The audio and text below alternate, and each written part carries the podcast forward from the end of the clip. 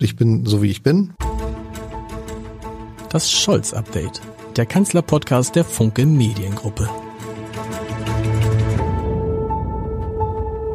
Herzlich willkommen. Mein Name ist Lars Heider und ein Dauergast in diesem Podcast ist Stefan Lambi, der Dokumentarfilmer, der in den vergangenen zwei Jahren Olaf Scholz und die Ampelregierung mit der Kamera hat begleiten dürfen und darüber ein Buch geschrieben hat und eine Dokumentation, die jetzt in der ARD Mediathek zu sehen ist. Und das Buch, das durfte ich mit Stefan Lambi zusammen in Hamburg vorstellen. Und dann haben wir natürlich ausführlich über all die Dinge gesprochen, die er herausbekommen hat. Und das möchte ich Ihnen, das möchte ich euch natürlich nicht vorenthalten. Im ersten Teil geht es unter anderem um ein Manöver Russlands in der Ostsee und die Frage, ob es eigentlich wirklich so unrealistisch ist, dass eines Tages von Russland aus Hamburg und vielleicht auch das Bundeskanzleramt angegriffen werden können. Hören Sie mal rein. Erster Teil mit Stefan Lambi. Der zweite Teil folgt in der nächsten Woche. Wir waren zu Gast im Mont Blanc Haus in Hamburg. Viel Spaß beim Hören. Herzlich willkommen. Mein Name ist Lars Heider und seit zwei Jahren spreche ich mit meinem heutigen Gast regelmäßig über Olaf Scholz und die Bundesregierung. Und oft konnte er dabei nicht alles erzählen, was er wusste, weil er dem Kanzler und seinen Ministerinnen und Ministern, die er seit der Wahl begleiten durfte mit Kameras, versprochen hatte, versprechen musste, dass er über das, was er dabei erfährt, erst mit einem Abstand berichtet, nämlich dann, wenn seine Dokumentation über diese Phase erscheint. Das wird am 11. September sein. Korrekt. Und wenn sein Buch erscheint. Und das ist heute. Und das Buch heißt Der Ernstfall. Der Ernstfall ist da und damit konnte keiner rechnen, auch mein heutiger Gast nicht, denn als er anfing, die Regierung zu begleiten, da dachte er, ich begleite eine Regierung im Kampf gegen den Klimawandel. Da war vom Krieg in der Ukraine, vom russischen Angriffskrieg noch keine Rede und von dem, was man natürlich tatsächlich als Ernstfall ähm, bezeichnen kann. Und heute werden wir hier im Mont Blanc Haus in Hamburg, wo wir zum zweiten Mal zu Gast sind, was ich mich sehr freue, vor einem sehr ausgewählten und interessierten Publikum, über all das Wichtige und Interessante in diesem Buch sprechen, was ich da gefunden habe. Und ich kann Ihnen sagen, es werden Dinge vorkommen in den nächsten Minuten, kann ich das so sagen, die Ihnen auch Angst machen werden, die mir Angst gemacht haben. Ähm, wenn es zum Beispiel um Übungen der Russen, der russischen Armee ging, in dem auch Hamburg ein Ziel hätte sein können und von dem wir bis heute nichts wussten, gehen Sie ruhig ran. Es kann der Kanzler sein, von dem wir bis, äh, von dem wir bis, von dem wir bis heute nichts wussten ähm, und von dem wir aus diesem Buch erfahren. Mein Gast Stefan Lambi, lieber Herr Lambi, große Ehre, schön, dass wir heute Abend hier zusammen sein dürfen. Danke für die Einladung. Ähm, wir fangen ganz am Anfang an. Wir gehen in die Nacht zurück, in die Nacht des, ähm, war es der siebte oder der achte Dezember, als Sie dabei sein konnten mit der Kamera offensichtlich, als sich neun Männer und acht Frauen zurückzogen mit einem Glas Sekt und die Regierung, äh, die, das Zustandekommen der Regierung feiern. Wir reden über das Jahr 2021. Da durften Sie schon dabei sein? Naja, ja und nein. Also ich war mit der Kamera dabei. Ähm, und nein, eigentlich hätten wir nicht dabei sein sollen, weil es war nicht die Nacht, sondern der Vormittag. Vormittag, Entschuldigung, klar. Des 7. Dezember, das war der Tag, an dem in Berlin der Koalitionsvertrag äh, unterzeichnet und dann vorgestellt wurde. Und nein, wir sollten eigentlich nicht dabei sein, weil zu der Zeit, die Älteren erinnern sich, tobte noch die Corona-Pandemie. Und dann hatte die neu gewählte Regierung das Problem, ähm, sie wollten irgendwie feiern, so wie früher Gerhard Schröder und Joschka Fischer. Sie haben sich zurückgelehnt, Glas Sekt in der Hand und den Alten, den Dicken, also Helmut Kohl waren die losgeworden und so eine Stimmung wollten die erzeugen. Ähm, aber das passte ja irgendwie nicht mit der Pandemie. Also haben sie sich in einem Hinterzimmer getroffen und dann trotzdem gefeiert, ohne Masken. Und das waren Bilder, die wir Journalistinnen und Journalisten natürlich nicht zu sehen bekommen sollten. Irgendjemand hat so eine Tür offen gelassen, so dass ich dann durchspinksen konnte. Und mit diesem Bild, das ich eigentlich nicht sehen sollte, beginnt die Erzählung des Buches. Und Ich fand das eindrucksvoll, dass Sie da auch irgendwie mit Karl Lauterbach gesprochen haben zu diesem Zeitpunkt, der ja kurz vorher erst erfahren hatte, dass er Bundesgesundheitsminister Am Tag vorher. Am Tag vorher. Und er konnte es kaum fassen. Und er hat sie auch nicht, Sie schreiben, Sie schreiben, er hat sich auch nicht richtig gefreut. Er war gedrückter Stimmung. Es war ganz erstaunlich. Ja, das ist aber auch irgendwie erklärlich, weil äh, der hatte zu dem Zeitpunkt von allen Kabinettsmitgliedern die schwerste Aufgabe, mhm. nämlich die Pandemie. Und etwa 100 Tage später war die Karriere des Bundesgesundheitsministers Lauterbach eigentlich schon zu Ende, weil es um das, nochmal, die Älteren erinnern sich, ähm, um das Impf, um die Impfpflicht ging und die hat er versucht im Bundestag durchzubringen. Und äh, dann gab es lange Verhandlungen, nicht nur mit der Opposition, sondern innerhalb der Regierung. Die FDP war ja ganz anderer ähm, Meinung als ähm, er und auch viele in der SPD. Also es wurde sehr kontrovers diskutiert und eigentlich haben sie es verbockt. Und die Presse war schrecklich. Ähm, und dann manchmal ist Politik so, Glück im Unglück, wurde das Ganze vom Krieg, über den wir gleich ausführlich sprechen werden, überlagert. Und Lauterbach war dann nicht mehr das Thema, ist eigentlich, wenn man ehrlich ist, bis heute nicht mehr das Thema. Ähm, obwohl er eigentlich äh, am Anfang, dachte ich, die, also eine zentrale Figur dieser Regierung sein sollte. Deshalb habe ich mich an zwei Personen geheftet, gleich von Anfang an, das war Lauterbach und Annalena Baerbock, die in den Koalitionsvertrag den Begriff wertebasierte Außenpolitik hat schreiben lassen. Und ich dachte, was wird das wohl heißen, wertebasierte Außenpolitik? Ich habe mich bei einem früheren Projekt sehr intensiv mit Henry Kissinger beschäftigt. Das ist eigentlich der Gottvater der sogenannten Realpolitik, das genaue Gegenteil von Werteaußenpolitik, wertebasierte Außenpolitik. Und da dachte ich, das wird interessant sein, die Personen zu beobachten, plus vielleicht Robert Habeck als Klimaschutzminister, weil dessen Aufgabe war und ist ja, das Land in Richtung Klimaneutralität umzubauen.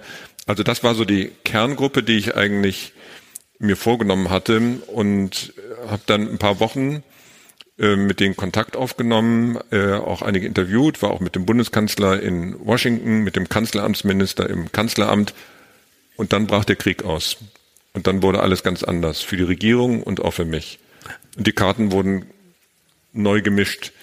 Und wir ähm, würden wahrscheinlich, würden wir hier heute sitzen? Wahrscheinlich nicht, ne? Wenn es den Krieg nicht gegeben hätte, hätten Sie ein Buch geschrieben, Hätte das gereicht, was da passiert wäre? Sie schreiben ja in Ihrem Buch, das ist eine Regierung gewesen, gewesen, also ist ja noch da, eine Regierung, die mit guten Absichten gestartet ist, die große Pläne hatte und viele von denen bis heute nicht richtig verfolgen konnte, weil halt Dinge passiert sind, mit denen niemand gerechnet hat. Ne, ich glaube schon, dass wir zumindest Grund gehabt hätten, uns zu unterhalten. Ob Sie mich dann eingeladen hätten, das können nur Sie beantworten. Aber ähm, es gab und gibt zwei große Herausforderungen. Das eine ist der Krieg in der Ukraine und das andere ist der Klimawandel. Und beides geht ja nicht weg. Also der Klimawandel bleibt uns erhalten, selbst wenn das irgendwann mal mit diesem Krieg in einen anderen Zustand geraten sollte. Ich will gar nicht das Wort Frieden in den Mund nehmen, aber das ist ja die zentrale Herausforderung für die Regierung, weswegen die sich auch gerade so verhaken. Also sie müssen ja ein ganzes Land, letztlich eine Industrienation umbauen, was ein riesiges Vorhaben ist. Also ich glaube, wir hätten genügend Themen, über die wir dann hätten sprechen können. Deshalb, ja, der Krieg überlagert viel, aber nicht alles.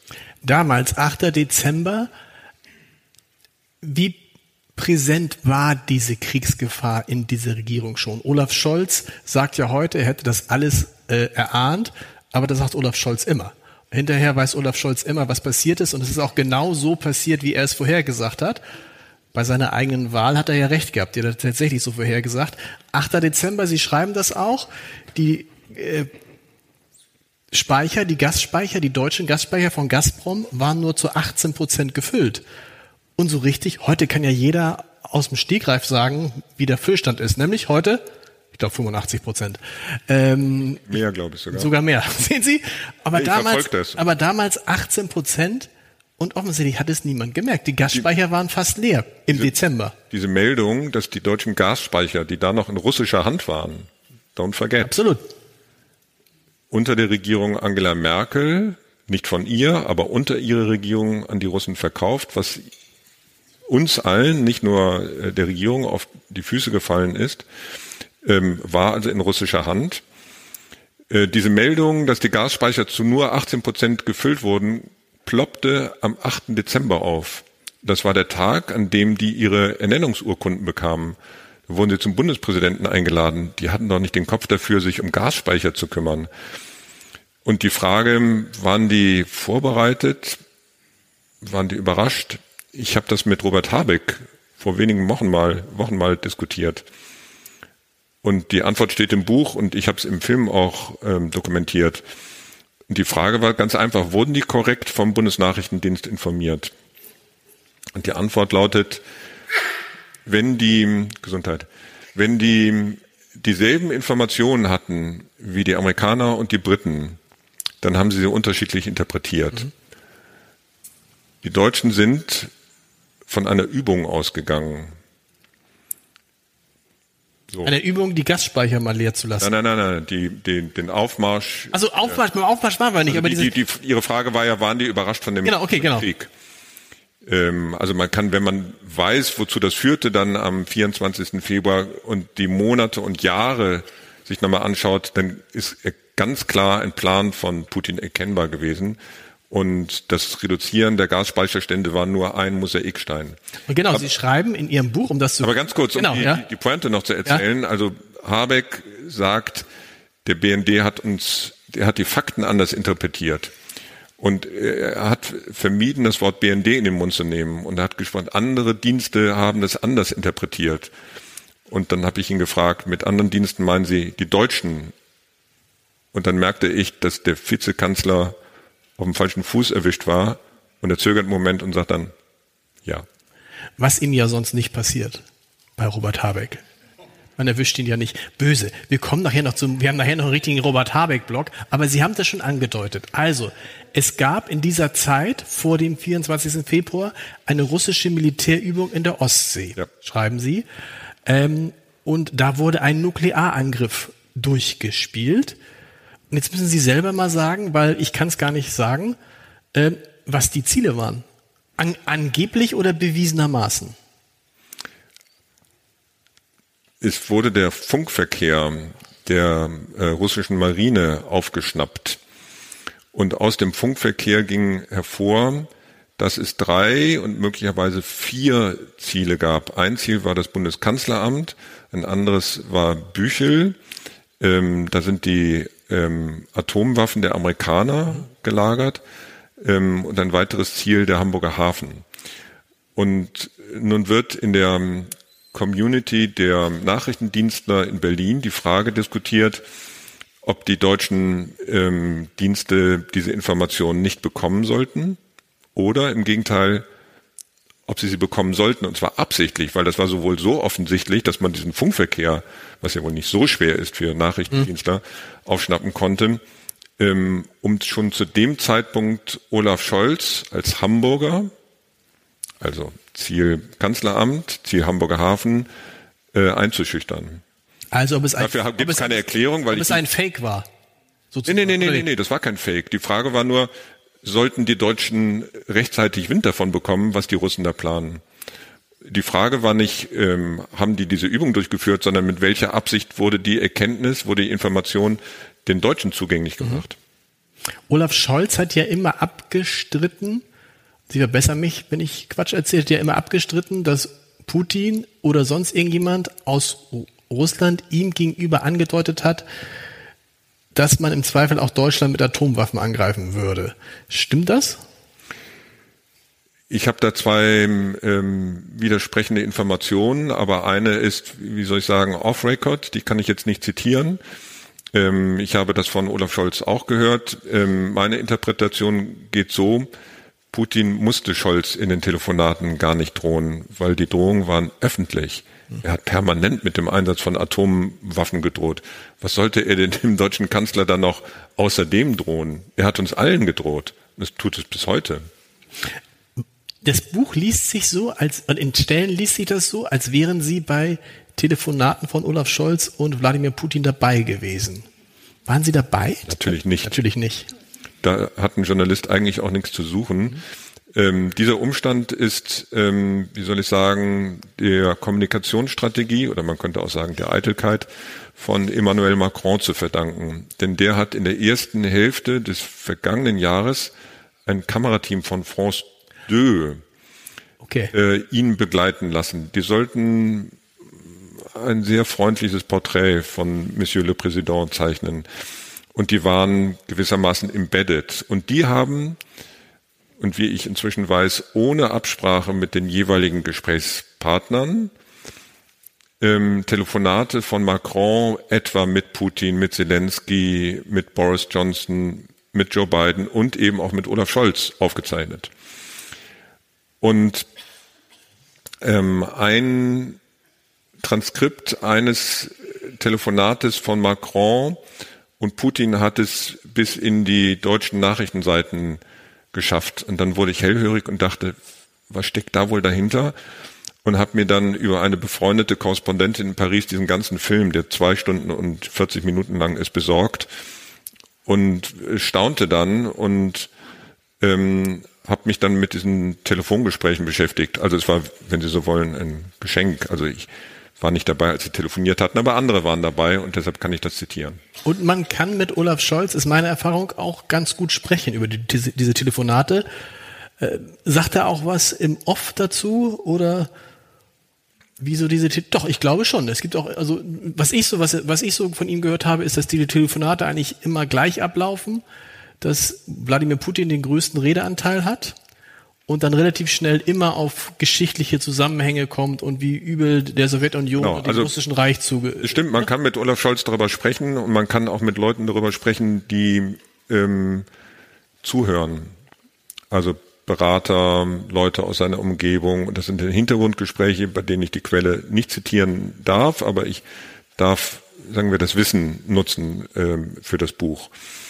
Und so wie Scholz das erzählt, er beschäftigt sich nicht nur seit ein paar Monaten mit der Psyche von Wladimir Putin, sondern schon seit ein paar Jahren. Er hat irgendwie im Jahr 2016 schon eine Biografie äh, von Putin gelesen und er sagte, im Prinzip war nichts, was Putin ihn in diesen Telefonaten erzählte und immer noch erzählt, wirklich neu, weil es in den Aufsätzen stand, in den Reden, in den äh, Manuskripten.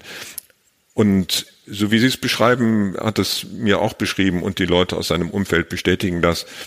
Ähm, also ich stelle es mir so vor, Putin referiert, monologisiert, Scholz hört zu und versucht herauszufinden, ob es da irgendein ein Zugang gibt, irgendeine äh, ein Signal, ähm, was er nutzen kann, um mit ähm, Putin, dem Kriegsherrn, in einen Dialog zu treten, an dem Ende irgendeine Form von Verhandlung äh, stehen könnte, die er, der deutsche Kanzler, dann vermittelt als Mediator. Oder irgendeine neue Information, eine Kleinigkeit, von der, aus der er rauslesen könnte, XYZ, also er ist zu Friedensverhandlungen bereit, er plant die nächste Eskalation, hat er mir gesagt, dass er immer versucht, genau hinzuhören, gibt es irgendetwas, was jetzt anders ist als beim letzten Gespräch? Ja, und das ist natürlich interessant und auch sehr aufwendig.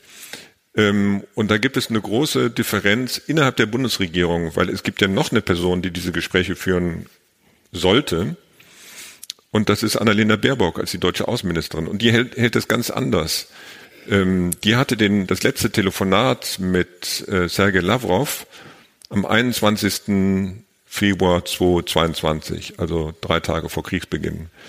Und sie sagt, er hat mich belogen, mit dem Mann kann ich nicht mehr reden. Also das sind sehr unterschiedliche Arten der Kommunikation.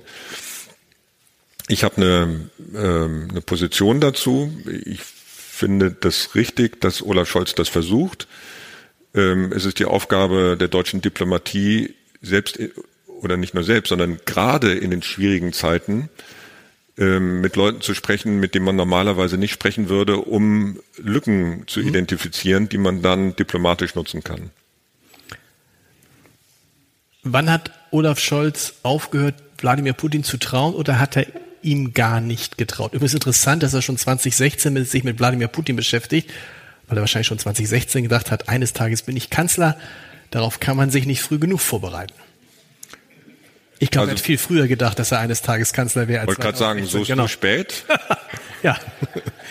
ähm, aber das Vertrauen ist hin, ne? Da. Ja. Ähm, und, und umso wichtiger, ähm, dass man da über seinen politischen Schatten springt und trotzdem mit dem Mann spricht, der versucht, ein Land in Schutt und Asche zu legen. Und es gelingt ihm ja auch. Also das ist das, was ich erwarte. In der Politik geht es jetzt nicht um private Befindlichkeiten, sondern die vertreten eine Nation. Das ist deren Job. Und da gehört es einfach dazu. Es muss ja nicht jeden Tag passieren. Und ich weiß, diese Gespräche sind schwierig. Und es ist ja nicht nur Putin. Es ist irgendwann auch wieder Trump. Und es ist der Putschistengeneral in Mali und in Niger. Das sind ja alles keine freundlichen Gesellen. Und trotzdem muss man mit denen reden. Also wir können uns die ja nicht aussuchen, beziehungsweise die Regierung kann die sich nicht aussuchen. Und das ist, ich komme mal zurück zu dem, worüber wir eben sprachen, wertebasierte Außenpolitik. Das ist einfach Realpolitik, ähm, der man sich stellen muss. Da gibt es, glaube ich, keine, also es gibt zwei Meinungen, weil Baerbock das in Teilen anders interpretiert, aber aus meiner Sicht ist das äh, zwingend. Wenn man denn das Ziel hat der deutschen Außenpolitik, und es ist das erklärte Ziel, alles zu tun, um diesen Krieg mindestens einzudämmen, möglicherweise zu beenden. Und da spielt Deutschland eine äh, zunehmend bedeutsame Rolle, weil die Bundesregierung allen voran Olaf Scholz großen Wert darauf legt, ähm, dass wir alle erfahren, dass Deutschland inzwischen der zweitgrößte Waffenlieferant der Ukraine sind. Wenn das so ist, und ich habe keinen Zweifel, dass es so ist, dann erwächst daraus eine Verantwortung für den Verlauf dieses Krieges. Also dann kann man nicht sagen, das müssen die Ukrainer selber entscheiden. Was sollen wir als fremde Nation und Regierung den Ukrainern sagen, wann er mal gut ist? Nein, wenn man so viele Waffen liefert und auch mit einem gewissen Stolz das verkündet, dann erwächst daran, daraus eine Verantwortung für den Verlauf dieses Krieges. Mindestens für diplomatische Initiativen, und die ich im Moment nicht erkennen kann. Und wir wissen jetzt, auch, warum Deutschland sich da schwer getan hat mit diesen Waffenlieferungen. Ähm, zumindest schreiben sie das. Nämlich, weil tatsächlich am Anfang die Angst war, dass es der deutschen Wirtschaft und Deutschland damit als solchem schaden könnte, sehr stark schaden könnte. Also am Anfang war der eigene Wohlstand tatsächlich wichtiger als die Verteidigung der Ukraine. Ja, ich würde es noch schärfer formulieren und gern formuliere es auch im Buch schärfer. Die hatten im Frühjahr 2022 mehr Angst vor den deutschen Autofahrern als vor Wladimir Putin. Sie erinnern sich an die Diskussion über die galoppierenden Preise an den Tankstellen und äh, wie der damalige Ministerpräsident des Saarlands im Wahlkampf sich vor eine Zapfsäule stellte und so ein Handyvideo machte, total verunglückt ähm, und auf einen Liter Preis 220 äh, äh, Sprit verwies und sagte, wir müssen jetzt nach Berlin und die Regierung muss und so. Und unter dem Druck standen die. Und dann haben sie alles getan, um diesen Preis zu senken. Ähm, es hätte ja im Früh, in der Frühphase des Krieges eine Möglichkeit gegeben, ähm, also sagen wir so, es gab drei Möglichkeiten für die Bundesregierung, auf diesen Krieg zu reagieren. Militärisch, wirtschaftlich, diplomatisch. Militärisch ist klar, sie haben dann irgendwann Waffen geliefert, zunehmend schwere Waffen. Diplomatisch haben wir gerade darüber gesprochen.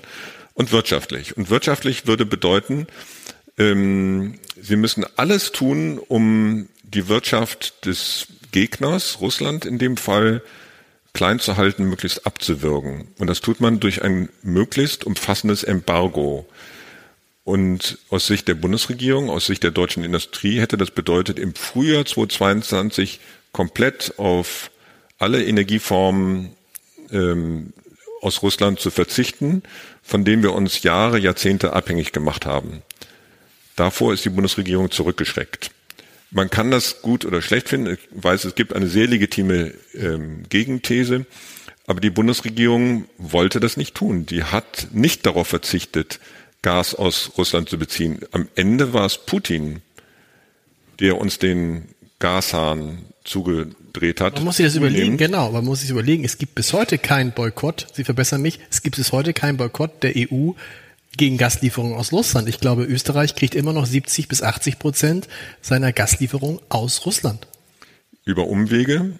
Ja. Ähm, aber äh, Deutschland bezieht kein Gas mehr und am Ende haben, glaube ich, nach allem, was man weiß, die Ukrainer selber nachgeholfen, weil dann die Ostsee-Pipelines 1 und 2 südlich von Bornholm in die Luft gesprengt wurden. Welche Rolle spielte, dass Olaf Scholz und seine Leute äh, Herrn Zelensky und der Ukraine lange nicht getraut haben?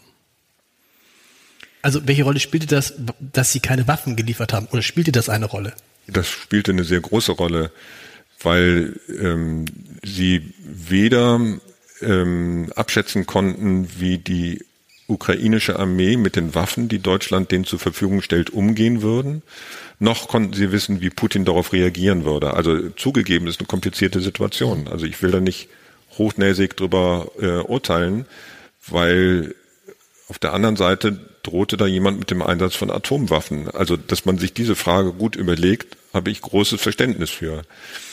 Wenn man sich den Umgang von Olaf Scholz mit Volodymyr Zelensky anschaut, rein optisch, und ich bin ja nicht nur Buchautor, sondern als Dokumentarfilmer, ich laufe da viel mit der Kamera rum, ähm, mir ist aufgefallen, wie viele äh, Staats- und Regierungschefs, vor allem aus Europa, aber auch Kanada, den Zelensky umarmen, tätscheln, der beste Freund. Gucken wir auf den Ministerpräsidenten von Luxemburg, also als hätten die zum, die Jugend zusammen verbracht. Das macht der Olaf nicht. Olaf hält den immer ja. einen Meter auf Abstand. Ja. Also ich habe einmal gesehen, wie Zelensky so auf ihn zuging und Olaf so. ähm, nun muss man aufpassen, in Körpersprache nicht zu viel reininterpretiert. Olaf Scholz ist und umarmt auch nicht andere so ohne weiteres, aber ich glaube, es drückt was aus. Und ähm, dieses Misstrauen wurde natürlich genährt dadurch, dass aus der Ukraine sehr giftige Töne kamen. Ich erinnere an den ähm, Botschafter? Äh, Botschafter Melnik, ähm, der auch Olaf Scholz persönlich ziemlich angesprochen, also angeschimpft hat. Und das ist ja auch keine leichte Situation, wenn man einem Land Waffen liefert, wenn man da Milliarden hin überweist und dann haben sie den Vertreter dieses Landes, der ganze Zeit nur meckert. Nur, nur meckert, ne, fand den nicht so lustig. Ähm, dann gab es äh, Streit über die Frage, wann der deutsche Kanzler und auch der deutsche Präsident Steinmeier endlich in die Ukraine reisen sollten. Das wurde nach allem, was ich weiß, im Buch steht, im Film kann man das sehen, in der Bundesregierung sehr kontrovers diskutiert. Annalena Baerbock war damit überhaupt nicht einverstanden. Also ich verweise auf eine ähm, Stelle im Film, da stelle ich Baerbock eine ganz harmlose Frage. Gibt es etwas, was Sie bereuen in Ihrer bisherigen Amtszeit? Und sie zögert, genau wie ich jetzt zögere, und zögert und zögert und denkt zehn Sekunden nach, was im Film eine Ewigkeit ist. Mhm. Beim Radio würden da alle Alarmglocken anfangen, Sendeloch. Und diese zehn Sekunden zeigen wir. Zehn Sekunden Schweigen im Film. Und dann sagt sie, ich kürze es jetzt mal ab, ähm, wir hätten früher als Bundesregierung dahin fahren sollen. Und dann frage ich nach, meinen Sie damit auch der Bundeskanzler? Und dann sagt sie, keine Nachfrage. Das ist ihre Form der Spitze. Mhm. Ähm, und so war die Stimmung im Frühjahr 2022. Also Olaf Scholz hat gezögert, dahin zu fahren, während Annalena Baerbock als Erste dahin gefahren ist. Es gab eine ziemlich heftige Spannung innerhalb der Bundesregierung die ich im Buch beschreibe und im Film dokumentiere, durch zehn Sekunden Schweigen. Und Sie schreiben, Zitat, die Bundesregierung hatte eine Scheißangst. Oder Teile. Wann hatte sie diese Scheißangst und worauf bezog die sich? Die bezog sich auf den ähm, äh, Winter, ähm, darauf, dass die deutsche Industrie zusammenbrechen könnte wegen der ausbleibenden äh, Öl- und Gaslieferungen, äh, auch Kohle, aber vor allem Öl und Gas. Ähm, die hatten Angst davor, dass wir alle äh, frieren. Kann ich nachvollziehen. Fanden wir auch nicht lustig, glaube ich. Also ich glaube, niemand von uns irgendwie friert gerne. ähm, hatten Angst davor, dass die äh, Rechnungen in die Höhe schnellen und sie hatten Angst vor dem sogenannten Wutwinter, der dann ausgeblieben ist. Äh, als dieser ähm, Winter dann etwas milder verlief und wir alle sparsam waren, dachte ich eigentlich, wow, da hat die Bundesregierung richtig was hinbekommen. Und sie haben das richtig hinbekommen. Das war teuer. Die haben LNG-Terminals gebaut. Sie haben das wirklich in, wie sagt Scholz, Deutschlandgeschwindigkeit hinbekommen. Also das, das lief gut. Und umso erstaunter war ich, als dann im Frühjahr dieses Jahres, 2023, die Stimmung innerhalb weniger Wochen oder sogar Tage kippte. Also zu einem Zeitpunkt, als die eigentlich den größten Erfolg ihrer bisherigen ähm, Amtszeit hätten feiern können, kippte die Stimmung komplett in der Bundesregierung und ist bis heute ziemlich im Keller. Wir kommen nachher nochmal dazu, zu dem Problem, dass die, dass diese Regierung es offensichtlich schafft, eine Politik zu machen, die besser ist, als sie über selbst über diese Politik spricht. Aber kommen wir nachher nochmal zu. Mich würde interessieren, die Scheißangst. Ich hätte die auch, gab es diese Scheißangst auch bezogen auf eine Eskalation des Krieges? Die hatten die laufend. Ähm, ich glaube, sie haben sich ein bisschen dran gewöhnt, aber ganz aus den Kleidern bekommen die das nicht. Ähm, und können sie ja auch nicht, weil äh, Putin ist unberechenbar. Im Moment scheint ja der Krieg eher in seinem Sinne zu verlaufen. Also er braucht gar nicht äh, die Eskalation. Ich glaube, er setzt eher auf Zeit äh, mit Blick vielleicht auch auf die amerikanische Präsidentschaftswahl. Deshalb gehen viele davon aus in Berlin, dass dieser Krieg noch mindestens bis zum Winter 2024, 25 äh, andauern wird. Also deshalb ist es möglicherweise gar nicht im Interesse von Putin jetzt ähm, schmutzige Bomben zu zünden oder die NATO anzugreifen. Das entspricht nicht ganz an der Logik, ähm, also von der Ferne aus beobachtet. Ähm, aber natürlich hat die Bundesregierung ähm, Sorge, Angst ähm, vor einer Ausweitung. Ich nenne nur ein Beispiel. Es wird ja immer noch darüber äh, debattiert, nicht nur in der Bundesregierung, sondern auch in Washington, anders als in Paris und London, Marschflugkörper zu schicken. Und äh, da geht es um ein technisches Detail. Die können, also die deutschen Marschflugkörper Taurus, 500 Kilometer weit fliegen. Also das geht Richtung Moskau. Mhm. Und dann muss sich die Bundesregierung darauf verlassen, dass wenn sie der ukrainischen Armee diese Taurus-Marschflugkörper in die Hand drückt, dass die die eben nicht Richtung russisches Staatsgebiet schicken. Das könnte Putin, das hat er mal in einer Rede gesagt, die dokumentiere ich auch im Film, als Angriff auf ähm, äh, russisches Territorium verstehen, wäre ja auch so. Ähm, und das würde also dem russischen Präsidenten laut Verfassung die Möglichkeit geben, sich entsprechend zur Wehr zu setzen, nicht nur gegen, also nach seinem Verständnis äh, gegen die Ukraine, sondern möglicherweise auch gegen das Land, aus dem diese Marschflugkörper ähm, stammen. Also das ist die Spannung, in der die sich bewegen und deshalb ähm, reden die, glaube ich, sehr viel mit Technikern ähm, wie die ähm, äh, Reichweite dieser Marschflugkörper programmiert werden kann, dass sie das eben nicht tun. Und die andere Frage ist, kann die Bundesregierung der ukrainischen Armee trauen? Weil diese Codes, die dann neu programmiert werden, kann man natürlich auch knacken. Mhm. Also irgendwann geht es nicht nur um Technik, dann geht es, wir sprachen eben äh, darüber, um Vertrauen. Und wenn man sieht, wie sich dieser Krieg entwickelt, so in den letzten Wochen und Monaten, ähm, dann werden ja immer häufiger ähm, russische Militärbasen, ähm, auch Hochhäuser in Moskau, der Kreml selber äh, zum Ziel von Drohnenangriffen. Also ist, ist es völlig ausgeschlossen, dass irgendwann auch deutsche Panzer Richtung ähm, russisch Staatsgebiet rollen oder Marschflugkörper Richtung Moskau oder äh, St. Petersburg geschickt werden, was ja noch weiter weg ist.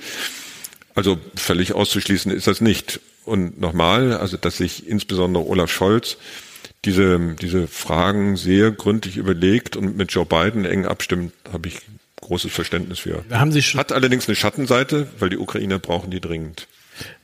Joe Biden, gutes Stichwort. Wenn es einen gibt, den Olaf Scholz vertraut, dann ist es Joe Biden. Und er hat sich immer wieder abgesichert bei den USA und hat immer wieder darauf bestanden, dass nichts gemacht wird, ohne dass die USA das auch tun, bis hin zu den äh, Kampfpanzerlieferungen.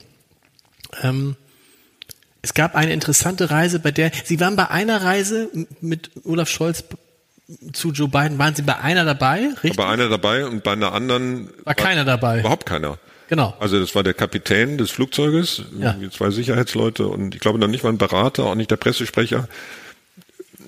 So, und da war auch äh, schlechte Stimmung zwischen Berlin und Washington. Das muss man für die, die das nicht wissen, erklären. Normalerweise sind bei solchen Reisen immer eine Delegation von Journalisten. Ja. Wie viel sind das immer? 20, 30 Ja, Journalisten? so 20, 25. je so Journalisten eingeladen. Hin- und Rückflug wird dann oft für Hintergrundgespräche äh, benutzt. Da lebt man den Kanzler, wie Sie schreiben, auch. Das kann man sich vorstellen. Das spricht er anders als sonst.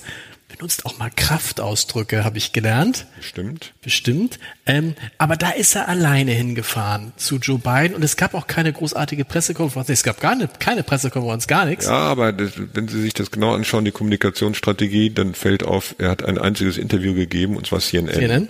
So, und der Hintergrund war, offenkundig hat Olaf Scholz Joe Biden ziemlich unter Druck gesetzt im Januar dieses Jahres, es ging schon im Dezember davor los. Ähm, Scholz hat ja immer gesagt, wir entscheiden genauso wie unsere Partner. In dem Nochmal, Fall. Scholz hat der, Biden unter Druck gesetzt. Scholz hat Biden unter Druck gesetzt, ähm, dass beide Nationen Kampfpanzer liefern. Die Amerikaner Abrams, die Deutschen Leopard 2. Und das ist so ein Grundsatz von Scholz. Im Prinzip machen wir das, was die Amerikaner machen. Keine eigenen ähm, Lieferungen ohne Abstimmung mit den Amerikanern. Also die müssen das im Gleichschritt machen. Da sind die Militärs von Joe Biden dem aufs Dach gestiegen und haben gesagt, das bringt überhaupt nichts mit den Abrams aus verschiedenen Gründen. Das ist nicht kompatibel mit den äh, ukrainischen äh, Waffensystemen, die sind darauf nicht geschult. Ähm, die Reichweite äh, passt nicht. Die, also das, das passt einfach nicht in das äh, ukrainische Militärkonzept. Warum sollen wir den Abrams liefern? Und Scholz hat dem, das ist, sind jetzt meine Worte, nicht die von Scholz, ähm, gesagt, es ist eigentlich egal, ob die Dinger da Sinn machen oder nicht. Ich brauche die politisch, mhm. damit ich zeigen kann, ähm, wir handeln genauso wie ihr. Weil ich stehe hier unter Druck, ähm, den, die Leopard 2 Panzer zu liefern, was er Monate vorher noch ausgeschlossen hatte. Nie expresses Verbis, aber de facto. Und da gab es eine Diskussion ähm, in Washington, also innerhalb der Regierung und mit äh, den Militärexperten. Und Scholz, wie gesagt, setzt Biden unter Druck und Biden lässt sich unter Druck setzen und entscheidet gegen den Rat seiner Militärs. Das fanden einige in Washington nicht witzig. Also, dass der Juniorpartner den großen Bruder in Washington unter Druck setzt. Und das ist meine Interpretation. In dieser Situation, nachdem Biden sich hat unter Druck setzen lassen und auch Abrams hat, also der, der Lieferung zugestimmt hat, damit Deutschland Leopard 2 Panzer liefert, hatte Scholz offenkundig das Gefühl, er muss da was gerade rücken. Deshalb ist er ohne Begleitung dahin gereist und deshalb hat er nur CNN-Interview, äh, ein Interview gegeben. Und das CNN-Interview ist also ein, ein Werbeinterview voller warmer Worte, wie toll der amerikanische Präsident ist. Also das war so ein diplomatisches Aber er, aber er findet ihn auch wirklich toll, ne? Also er, er schaut, ganz schaut zu ihm auf, ne? Das ist ähm, jemand, zu dem ihr schon länger hochschaut. Also ich habe den Olaf Scholz als Kanzlerkandidat begleitet im Wahlkampf und habe mal ein längeres Gespräch mit ihm über Joe Biden geführt. Also der findet den gar nicht wegen ähm, der Ukraine-Politik alleine toll, sondern äh, dem Joe Biden eilt in den USA der Ruf voraus, Middle Class Joe zu sein. Mhm. Und dann habe ich Scholz gefragt, ob er Scholz dann dann Middle Class Olaf sei. Und äh, da ist er auf das Sprachspiel ist er nicht eingestiegen, aber er hat es auch nicht verneint. Der, also, Vergleich, ich, der Vergleich freut ihn. Also wenn Sie gut Wetter bei Olaf Scholz machen wollen, dann Mittelklasse Olaf. ich versuche das nächste Mal. Ja, ne? Man kann auch, sehr mag er auch, wenn man sagt, guten Tag, Herr Altbürgermeister. Das findet er auch ganz witzig. Nein. Ähm, die Informationen über den Krieg, über den Beginn des Krieges, äh, Sie haben gerade, Sie haben es vorhin gesagt, ähm, waren sehr unterschiedlich. Offensichtlich den die amerikanischen Geheimdienste, die britischen Geheimdienste, die deutschen Geheimdienste. Christian Lindner erreichte eine Information, aus der er schließen musste, zumindest hat das, zitieren Sie ihn so, ähm, dass die Ukraine innerhalb von 24 bis 48 Stunden besetzt ist. Das war nicht Lindner, sondern Habeck. Habeck, okay. Ja, also Habeck, ähm, der war zweimal enttäuscht vom Bundesnachrichtendienst. Zum einen, weil sie ihm vor dem Krieg gesagt haben, das ist nur eine Übung. Äh, mehr noch, der bekam am 23. Februar, am Tag vor dem Kriegsbeginn, spät nachmittags Besuch von der amerikanischen Handelsministerin Catherine Tay und hat die in seinem Ministerium empfangen. Und die kam in Begleitung von CIA-Agenten. Mhm. Die haben den Habeck zur Seite genommen und haben ihm gesagt, morgen um 4 Uhr russischer Zeit passiert der Angriff. Mhm. Der BND hat ihm gesagt, das ist nur eine Übung. Wir wissen, wer Recht behalten hat. Äh, dann eine neue Information vom Bundesnachrichtendienst. Der Krieg ist innerhalb von 24, höchstens 48 Stunden vorbei. Also, dass der Vizekanzler auf dem Bundesnachrichtendienst in der Phase nicht so gut zu sprechen war, kann ich verstehen. Er wusste aber dann mehr als Olaf Scholz zu dem Zeitpunkt, oder? Ja, das Oder dachte er mehr zu wissen als Olaf Scholz? Er, er wusste mehr, weil ähm, die waren im Kanzleramt alle ganz baff, dass der Habeck als Vizekanzler von den CIA-Agenten eine Mappe in die Hand gedrückt bekam. Das war nicht nur eine mündliche, sondern auch eine schriftliche Information. Und die haben sich gewundert und gesagt, äh, was für eine Mappe. Und die, die haben diese Informationen nicht bekommen. Das stellte sich aber erst später raus, als der Habeck dann mal anfing, darüber zu erzählen. Haben sich gesagt, warum kriegt der eine Mappe und wir nicht? Ich glaube, es war Zufall, dass der Besuch von der äh, amerikanischen Handelsministerin in Begleitung der CIA-Agenten bekam. Und dann kann man sich die Frage stellen, warum die CIA-Leute nur den Habeck und nicht den Kanzler selbst informiert haben. Möglicherweise dachten die, na, der Bundesnachrichtendienst wird doch mindestens den Bundeskanzler briefen, aber dem war nicht so. Also der wurde laut Habeck nicht korrekt informiert.